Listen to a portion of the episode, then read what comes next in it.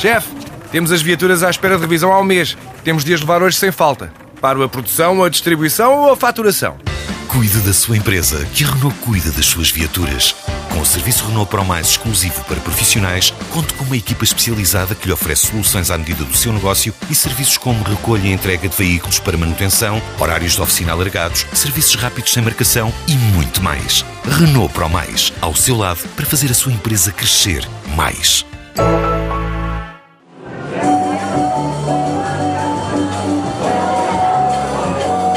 Tocou com Sinatra, com Roberto Manescal, cujo grupo integrou logo aos 17 anos, com Sérgio Mendes, com Astrudo Gilberto, com Tom Jobim. Repito e sublinho, Tom Jobim, e passo por cima de todos os grandes músicos com os quais respirou também a atmosfera mágica dos estúdios de gravação. Gismonti, Milton, Caymmi, Herbie Hancock. Repito e sublinho Tom Jobim, porque ele, João Palma, um dos fundadores da Bossa Nova, tantas vezes designado baterista ícone da Bossa Nova, gostaria que sublinhássemos Tom Jobim. No último dezembro, João Palma, que acaba de ser encontrado morto em casa aos 74 anos, voltou aos palcos em Copacabana. Foi um regresso a um lugar mítico, ao Bootles Bar, no Beco das Garrafas, o lugar onde se estreou nos anos 60. Os jornais deram notícia, corre aliás em fundo a gravação desse regresso, tal como a podemos encontrar no YouTube. Palma está de chapéu branco, dava larga, já abraçou lá fora outro grande músico que lá foi para o rever, Hélio Delmiro, com quem Elis Regina fez também um longo percurso. E Tamara Curax há de cantar nessa noite.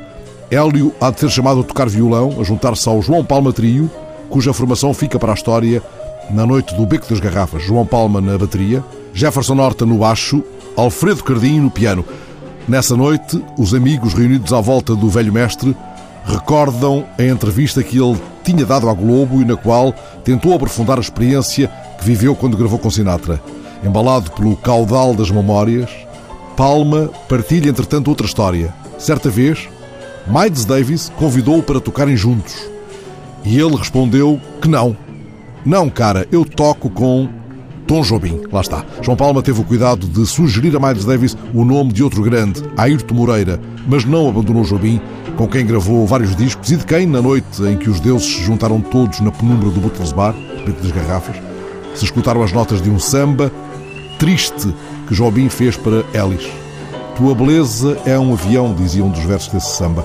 A memória sobrevoou então os tantos lugares do mundo onde Palma marcou o ritmo dos dias. Entretanto, o barquinho de Menescal zarpou do beco das garrafas para a enseada mais amena.